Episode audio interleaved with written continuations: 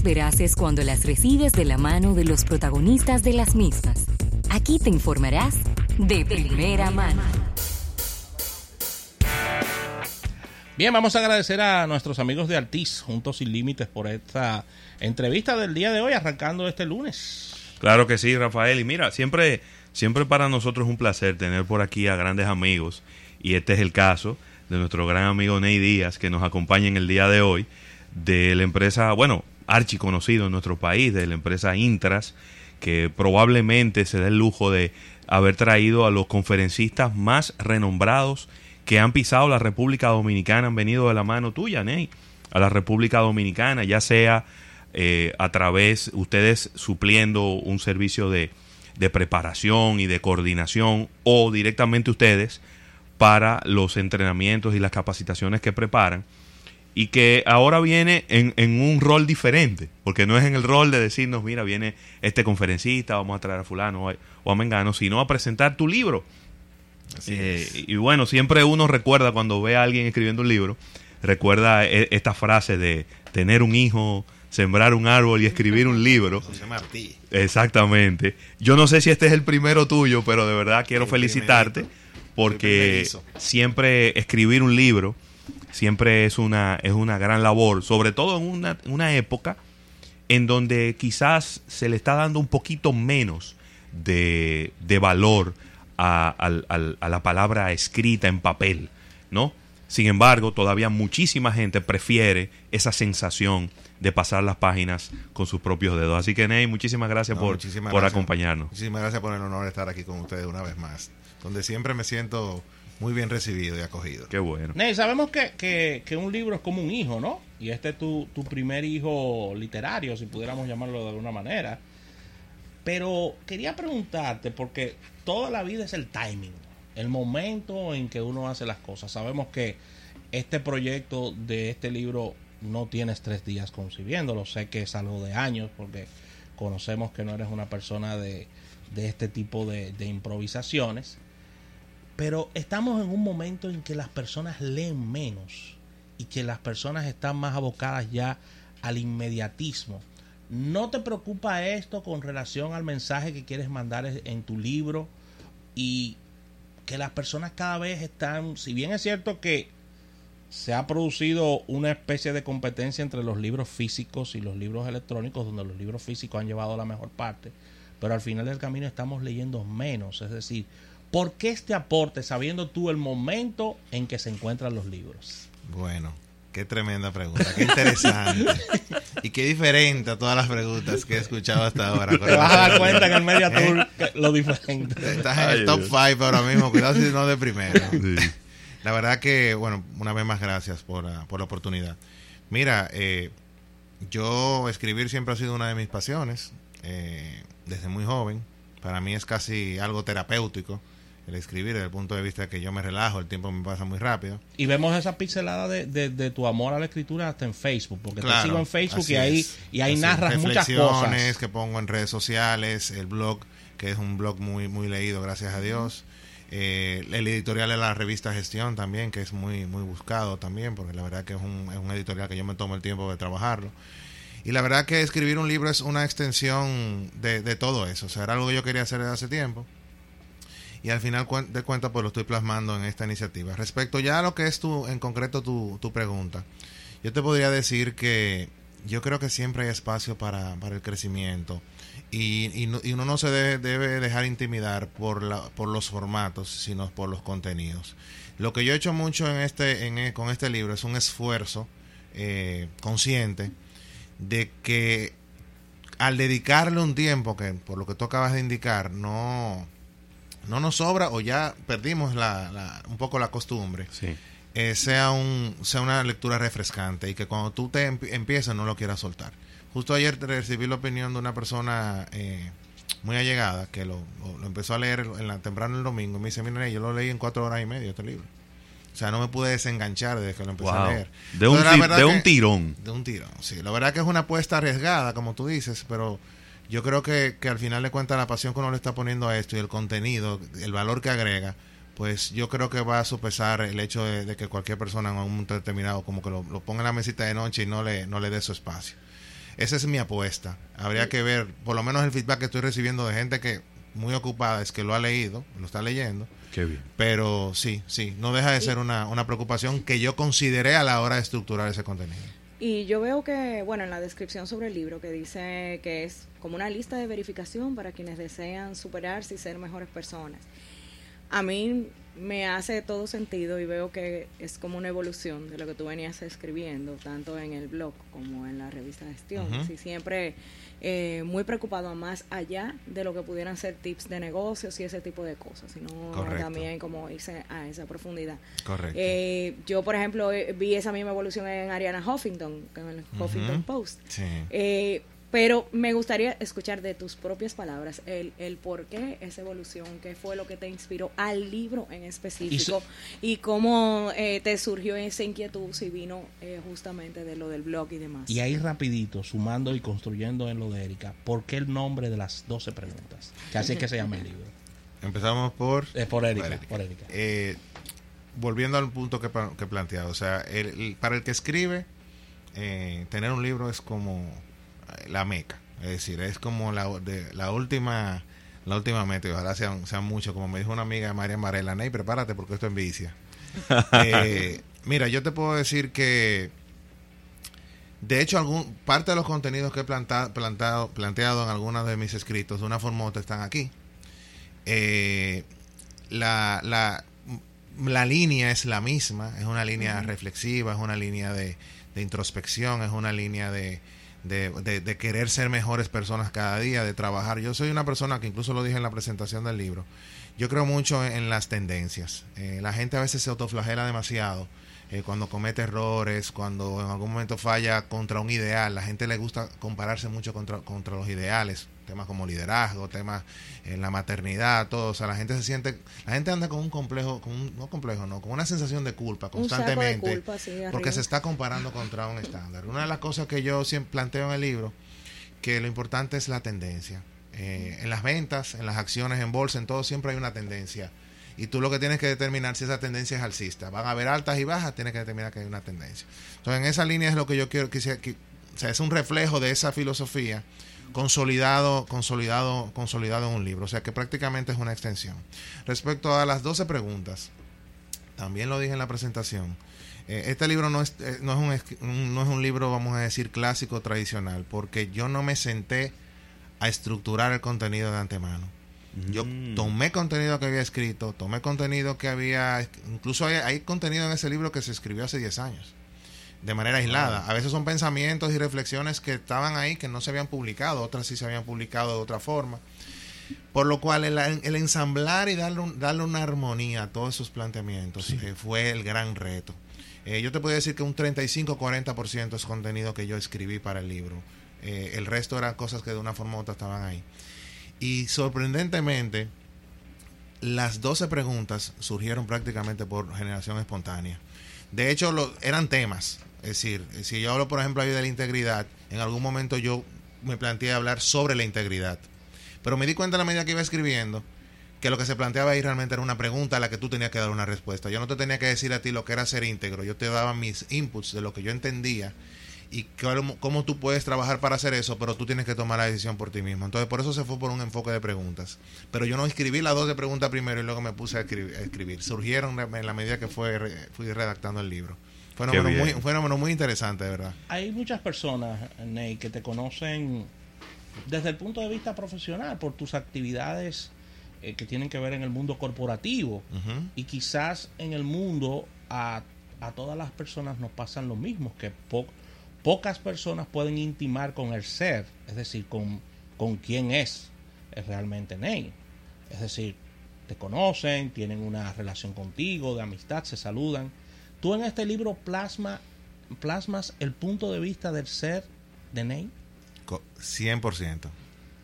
De hecho, yo espero, bueno, yo sé que va a ser así, que todos ustedes, los tres, los lean, lo lean. Así va a ser, ¿no? Desde, desde y hoy. ustedes van a sentir de verdad que están teniendo una conversación conmigo frente a frente. O sea, en la forma que está redactado, eh, cu- el, el enfoque que yo le doy, las personas que lo han leído me, me han dicho, yo siento que estoy teniendo una conversación contigo. Eh, o sea, si, si de algo yo puedo ser un poquito in- in- inmodesto, es del tema de, de que realmente yo me gusta escribir y eso lo plasmo y lo, y, y- y lo hago bastante bien. Y al final de cuentas, como es algo en lo que yo pongo cuerpo y alma, eh, la gente lo, lo percibe así. O sea, la gente tiene, tiene una fotografía muy clara de cómo yo pienso, qué yo pienso y cuál es mi perspe- perspectiva de la vida. Buenísimo. Ney, obviamente, eh, mucha gente, eh, por lo que he visto en, en- en LinkedIn y demás, preguntándote dónde, dónde adquirirlo el libro. Sí. Eh, quizás, eh, yo no sé si es algo local o si es algo que está ocurriendo en el mundo entero, que quizás la gente ya se, o, o algún, la gran mayoría de las personas, quizás los, los lectores más voraces, siguen con esa conexión con la librería y con dónde conseguir los libros, pero Sí. de repente cuando hay un, un libro que genera la atención, como, como veo que está haciendo este caso, la gente empieza a preguntar, ¿dónde lo puedo comprar? ¿Dónde lo puedo comprar? Correcto. ¿Dónde lo puedo comprar? Y, y sería bueno decirle a la gente dónde la gente lo pudiera comprar para, para, para hacerlo efectivo y para Sí. empezar ya a disfrutarlo. Mira, el libro está disponible en Cuesta Libros, está disponible en Librería Mamey, está disponible en Amazon en su versión eh, print y Kindle. Y algo que todavía nosotros no hemos no le hemos dado demasiada promoción porque prácticamente fueron dos mellizos que nacieron al mismo tiempo. O sea, el, el jueves nacieron dos mellizos. Lo que pasa es que yo como que me, me he inclinado por uno y el otro lo he dejado un poquito relegado. Pero nosotros conjuntamente con el lanzamiento de, de este libro también lanzamos nuestro bookstore, que es Intras Bookstore. De hecho, yo te puedo decir que el grueso de las ventas eh, eh, virtuales se ha dado a través de nuestra, de nuestra página Qué bien. nuestra página Intras Bookstore, que se llama The Bookstore by Intras, pero te estoy diciendo la dirección www.intrasbookstore.com. Eh, la verdad que lo pueden pedir ahí. Yo le he dicho que todo el que lo pida por esa vía se lo voy a enviar dedicado. Y así estoy Pues cumpliendo hasta ahora. Claro. Cada vez que llego al escritorio me encuentro todos esos libros ahí. Es una. Y un papelito pero, con me- los- pero me pongo muy contento. Claro. Créeme que es un esfuerzo que lo estoy haciendo con mucha Claro. Con mucho cariño. ¿Y cuando y qué ocurre cuando me imagino que debe ser entonces una, una sensación placentera cuando ves nombres de personas que conoces? Sí. sí. Entonces ahí eh, Sí. obviamente el- el- la dedicatoria Sí. eh, ya No, lleva no, no, no, Personalizada. es un enla- Exactamente. No es un enlatado, no es un enlatado. A Cada persona yo le pongo una dedicatoria realmente, claro, al que conozco, Sí. le pongo una dedicatoria basado en mi... Muy personal. mi- muy personal, basado en mi, mi- mi interacción con esa persona a través de la vida. Ney, a través de los años tú has tenido la oportunidad de, de recibir en el país los más importantes expositores del mundo corporativo, eh, tanto latinos como norteamericanos, europeos, y las oportunidades de viaje te, ha- te han dado una visión global que sale más allá de la República Dominicana. Este libro es aterrizado a nuestro país, es una visión global de los temas. ¿Cómo tú lo conseguiste el libro? Tremenda pregunta también. Claro. Mira, una de las cosas eh, que yo hice con ese libro fue que tuviese una una posible que, que sea un producto de posible proyección internacional. Independientemente de yo tomase la decisión o no o le dedicase el tiempo a ello o no. Eh, y una de las decisiones que tomé muy temprano era que la, la editora iba a ser una persona eh, fuera del país. Con miras a que eh, hasta en términos de lenguaje, etcétera, etcétera, no hubiesen términos muy local, local lo que le llamamos localismo, ¿no? Claro, Claro. Eh, y que fuera lo más eh, internacional sin perder la esencia posible. Yo quería que ella me preguntara, ¿y esto qué quiere decir? Claro. ¿Y esto qué quiere decir a- aquí? ¿Y esto qué quiere decir allá, allá en República Dominicana? Porque quería realmente tener ese debate para que fuera un libro que cualquier persona en cualquier latitud eh, lo pudiese leer y entender. O sea que sí, el libro está con esa visión también de, obviamente, sin perder esa conversación, sin perder esa fluidez y esa cercanía, pero es un libro que en, en- en su lenguaje tiene una, una vocación internacional, por lo menos para, la, para todo lo que es el mundo de habla hispana. Ahora, es un material pesado, ¿no? Esto hay que marcharle con, con material en el estómago. Porque sí, y, y- y con un pañuelo al lado. Porque hay, hay veces que cuando uno se pone a analizar la, las no las preguntas, sino las respuestas a esas preguntas, pues puede, puede llegar a profundizar mucho. Mira, Sí. por ejemplo, ¿cuál, ¿sabes cuál es tu propósito? Es decir, ya con esa, ese, ese es un tema para un solo libro. Sí, sí. De tan profundo que De es. Luego, que. ¿eres exitoso? Pregunta 3. ¿Eres feliz? Una pregunta que yo creo que todavía no la hemos podido responder bien después de tantos años de, de civilización, ¿verdad? Cuatro, ¿estás motivado? La cinco es, ¿eres alguien que suma? La seis, ¿estás enfocado? La siete, ¿eres resiliente? La ocho, ¿eres íntegro? La nueve, ¿eres confiable? La diez, ¿eres humilde? La once, ¿eres coherente? Y la doce, ¿eres un líder? Entonces, quizá quitándole los signos de interrogación, esas serían en parte las características que debe tener una persona en, en este tiempo para, para dejar un planeta mejor que como lo encontró cuando nació. Algo así. Parte de lo que yo hablo en la, en la parte de tener un propósito es precisamente un poco transferir la responsabilidad de que si no, se nos ha dado el privilegio de venir a este mundo es a dejar un legado. Eh, lo que pasa es que la gente asocia mucho el legado con grandes hazañas, Ah, claro. con grandes, con temas muy trascendentes. Y al final de Invenciones. cuentas, y pongo ejemplos ahí para que la gente entienda que en muchas acciones e interacciones que nosotros tenemos en nuestro día a día, estamos dejando un, estamos dejando un legado. Lo que pasa es que tenemos que hacerlo de manera consciente. Claro. Entonces, eh, yo te diría que, que sí, que, que al final de cuentas, una persona que trate de tener una respuesta positiva, tenga una respuesta positiva a todas estas preguntas, eh, es una persona que va a trascender, va a dejar un, legado. Pero al mismo tiempo también lo, dejo a tu discreción eh, el tú determinar en qué grado tú quieres hacer cada una de estas cosas o, o cuál es tu interpretación de ellas. Yo no te trazo pautas ni te digo qué es exactamente eso. Por lo cual, eh, volvemos, volvemos al punto. La idea no es establecer un estándar contra el cual compararte. Yo te doy mi visión, te planteo mi perspectiva, te pongo ejemplos, pero al final de cuentas tú tienes que tomar tu propia, tus propias decisiones hasta dónde tú quieres llegar con cada una de estas preguntas. Hablabas, Ney, para aquellas personas que sintonizan en este instante, estamos conversando con Ney Díaz, quien nos, eh, nos honra con su presencia y nos presenta su libro Las 12 preguntas. La forma de redactar, Ney, es una forma de redacción, porque ahora en esta época, y tú lo sabes perfectamente lo que te voy a decir, hay mucha sensibilidad con el tema de género. Es decir, a la- al, al momento de tu redactar, tú pensaste que le estabas redactando también a las damas, Sí, a los caballeros, sí. a personas que tienen otras inclinaciones también. Es un o sea, libro- es un libro que está abierto a todo el público. Sí, sí, sí, eso no... Y también es un libro que no trata de, de- de tocar el tema eh, religioso de una forma, eh, vamos a decir, eh, impuesta ni nada por el estilo. Eh, al final de cuentas, de la misma orientación que tiene la pregunta, que sea una, una- un llamado a la introspección, a la autoevaluación, a la... De la misma forma, pues el libro trata de, que, no, de, que no, de no generar un debate. O sea, yo, yo me atrevo a, decir que prácticamente todo el que lee el libro, eh, ya si decide o no adoptar alguno de estos planteamientos, asumirlo, etcétera, etcétera.